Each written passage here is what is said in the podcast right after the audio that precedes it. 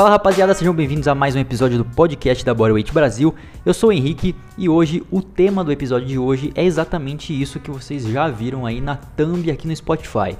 Alongar entre as séries ajuda na hipertrofia? Então hoje eu vim aqui para responder ou pelo menos divagar um pouco sobre esse tema para você aprender mais uma dica sobre treinamento e utilizar isso ao longo da sua jornada fitness, para que você sempre faça os teus treinos com o maior nível de conhecimento possível. Então eu estou aqui hoje para te passar uma pequena parte desse tema sobre alongamento e hipertrofia. Bom, mas por que eu resolvi gravar sobre esse tema? Cara, basicamente eu fui rolar ali o meu Instagram, o feed do meu Instagram, e eu acabei caindo num artigo novo, bem recente, de 2023, de alguns pesquisadores brasileiros, falando justamente sobre esse tema. Será que o alongamento entre as séries de força, de resistência que a gente faz na academia, ou no nosso treino de calistenia, crossfit, enfim, será que se alongar entre as séries ajuda na hipertrofia muscular? Será que acelera um pouco? Então eu fiquei interessado, fui atrás do artigo e pensei, pô, isso deve dar um bom episódio de podcast e aqui estou gravando sobre esse tema. Então esse artigo bem recente, de janeiro desse ano, 2023, ele pegou basicamente 22 indivíduos, homens e mulheres, com uma experiência média de mais ou menos 3 anos. Então essa amostra, né, esses indivíduos foram divididos em dois grupos. Um grupo que se alongaria entre as séries e outro grupo controle que só faria ali as séries de força normal sem se alongar. Como que foi feito a metodologia? Como que era o esquema da divisão semanal dos treinos em si? Então, basicamente, eles pegaram é, um grupamento muscular que fosse mais fácil de dimensionar se teve ou não teve algum tipo de resultado em relação aos alongamentos entre as séries. Então eles pegaram bíceps e tríceps. Então dois dias de bíceps e dois dias separados para tríceps. Cada treino era composto por 5 exercícios cada, então 5 exercícios de bíceps no dia de bíceps e 5 exercícios de tríceps no dia de tríceps. Obviamente, né, misturados ali entre exercícios compostos e exercícios isolados. Por exemplo, no dia de bíceps, eles não faziam só rosca direta, rosca bíceps, eles faziam também o pulling na máquina, o pull down, enfim. Então não era só cinco exercícios isolados de bíceps. Mas no total do treino dava cinco exercícios que a gente pode considerar de bíceps e tríceps no dia de tríceps. Bom, então eles fizeram sete séries no primeiro exercício, três séries nos exercícios do meio, o segundo, o terceiro e o quarto exercício, e no quinto exercício, o último, foram feitas novas sete séries. Então o treino era bem volumoso, tá? Eu vou repetir só para vocês entenderem. Cinco exercícios. No primeiro exercício, sete séries. Nos exercícios do meio, 3 séries cada um. E no último, quinto exercício, 7 séries. Então, no total, dava 46 séries por semana por grupo muscular. É muita coisa, ainda mais falando de bíceps e tríceps, que são musculaturas pequenas em comparação, por exemplo, com o quadríceps, com a musculatura da coxa, com o peitoral, com as costas, enfim. Então, cada uma dessas séries era feita mais ou menos entre 10 e 12 repetições e elas foram levadas até a falha. Então, além do volume semanal ser muito alto, todas as repetições eram PSE 10, ou seja, até a falha. Então, realmente era um treino bem exaustivo. Somado a essas informações, o tempo de descanso também é foi um negócio interessante, porque eles descansaram somente 45 segundos entre as séries e dois minutos entre os exercícios. Então a gente sabe que quando a gente está fazendo um, dois, três, cinco exercícios para bíceps, descansando 45 segundos de descanso entre as séries, cara, é muito pouco descanso. É óbvio que é um treino de pump, é um treino onde você acumula o máximo de volume, o máximo de volume sanguíneo para dentro do músculo. Não é um exercício de progressão de carga com descanso longo e baixas repetições, nada disso. Foi um treino bem focado no volume de séries e repetições e exercícios, enfim. Bom, obviamente o grupo controle só fez essas séries de força e o grupo do alongamento se alongou depois de todas as séries. Então, o alongamento foi feito especificamente no bíceps, por exemplo, depois de um exercício de bíceps, e um alongamento de tríceps no dia de tríceps. Bom, a ideia desse estudo foi tentar fazer alguma coisa parecida com aquele sistema FST7 do treinador Henry Rambod, um treinador muito renomado, já treinou Jay Cutler, já treinou Phil Heath, então treinador de vários atletas, vários atletas competidores profissionais de Mister Olímpia, em diversas categorias. Então o cara é um treinador muito conhecido, muito famoso e bem respeitado.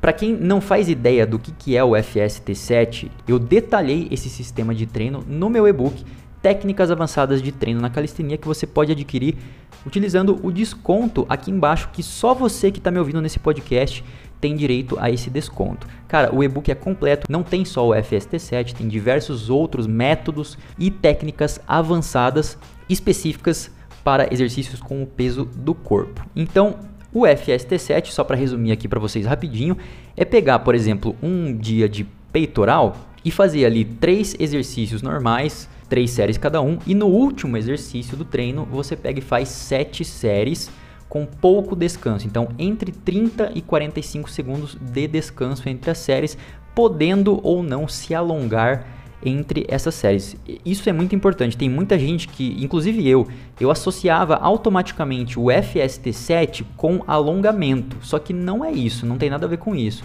A ideia do FST7 é fazer com que o alto acúmulo de pump muscular por si só faria com que a fáscia do músculo, que é uma camada que fica por fora do músculo, essa camada se alongasse devido ao aumento agudo de volume muscular de dentro para fora. Então a ideia é que você está lá treinando e acumulando pump no bíceps, pump no bíceps. O bíceps ele vai aumentando de tamanho até o momento que, segundo esse treinador, essa camada chamada fáscia que fica entre o músculo, ela se alongasse automaticamente porque o aumento do volume está vindo de dentro para fora, ou seja, do músculo para fora. Então, a ideia de todo esse ganho de hipertrofia relacionado ao sistema de treino FST7 não tem nada a ver com exercícios de alongamento em si, tá? Tem muito mais a ver em relação a esse acúmulo de pump muscular que vai se manifestando de dentro para fora. Pelo menos segundo o site do próprio treinador, né? A não ser que ele tenha escrito errado, mas enfim. Essas informações estão no site do Honey Rambo, que é o treinador que criou o método FST7. Bom, mas tem uma diferença muito significativa que é importante eu relatar aqui para vocês em relação a esse estudo em comparação ao FST7. No estudo foram feitas sete séries no começo, além das sete séries finais. Lembra que eu comentei que no FST7 Somente o último exercício seria feito com sete séries finais. Então, aqui no estudo, foram sete séries no começo, no exercício 1 e no exercício 5, no exercício final. Beleza? Bom, aí vamos aos resultados desse estudo. E aqui é importante mencionar uma coisa muito importante desse estudo. Devido aos alongamentos entre as séries acumularem fadiga, a produção de força no grupo que se alongou entre as séries foi menor em termos de carga em relação ao grupo controle, que não se alongou.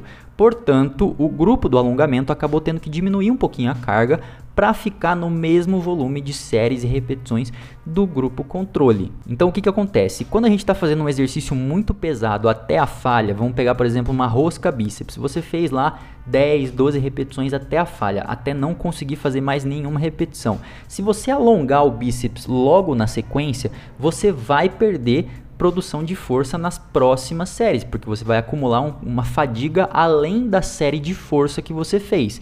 Isso é muito importante. Então isso explica por que, que o grupo que estava se alongando teve que diminuir um pouco a carga em relação ao grupo que descansou sem se alongar. Mas enfim, no fim das contas, todos acabaram fazendo o mesmo volume de séries, de exercícios, de repetições, só que um grupo fez menos carga que o outro. Bom, vamos lá aos resultados então, que é isso que vocês querem saber, sem mais enrolação. Cara, para resumir aqui para vocês, não tiveram resultados significativos em relação ao possível aumento de hipertrofia com o grupo que estava se alongando. Então, não teve muita diferença no grupo que se alongou entre as séries e no grupo que não fez nada, que só descansou. O que honestamente era o que eu esperava de acordo com tudo que a gente sabe sobre hipertrofia até aqui, o que, que funciona, o que, que não funciona, o que, que talvez funcione, mas não tem comprovação. Então, juntando todas essas referências, todos esses estudos, a gente conclui que não era de se esperar que esse estudo viria com uma conclusão muito diferente, falando que se alongar entre as séries magicamente duplicaria os nossos ganhos de hipertrofia de bíceps e tríceps. Isso não existe, tá? E aqui É válido ressaltar também que não existe só esse estudo específico que trata de, desse tema, hipertrofia e alongamento. Existem vários outros estudos e fazendo uma comparação com outros desses estudos Desde 2013, a maioria dos estudos não relatam ganhos significativos de hipertrofia quando esse treinamento de resistência é combinado com alongamentos.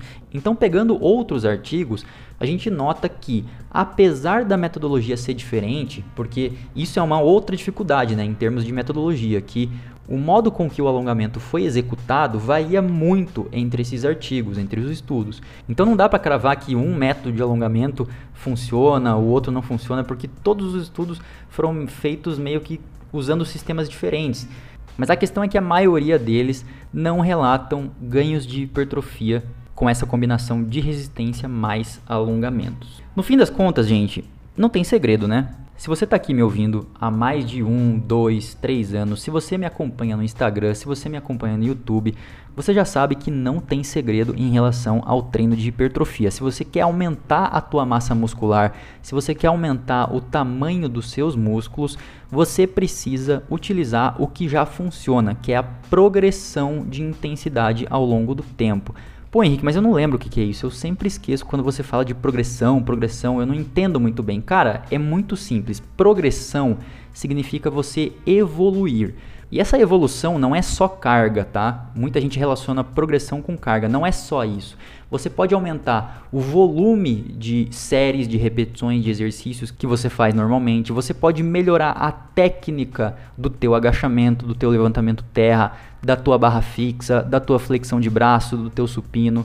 Você pode sim aumentar a carga nesses exercícios clássicos de musculação, como também você pode partir para exercícios mais difíceis da calistenia. Então, se você faz 10 repetições de flexão de braço tradicional, se você evoluir para as mesmas 10 repetições, só que uma flexão declinada com os teus pés apoiados em algum tipo de suporte, tipo uma cadeira ou um banco, você está fazendo o mesmo volume de repetições, só que de um exercício mais difícil. Então isso também é progresso, isso também é evolução. Então, hipertrofia se baseia nisso, nessa relação de volume, de quantidade com intensidade que você leva os teus treinos ao longo do tempo, tentando progredir treino após treino, mês após mês, ano após ano, você tem que ter uma evolução visível. É isso que vai fazer com que o teu corpo sinta necessidade de crescer, porque se você sempre fizer o mesmo treino da mesma maneira, com os mesmos exercícios, mesmo número de séries, mesmo número de repetições, mesma carga lá no, na máquina da academia,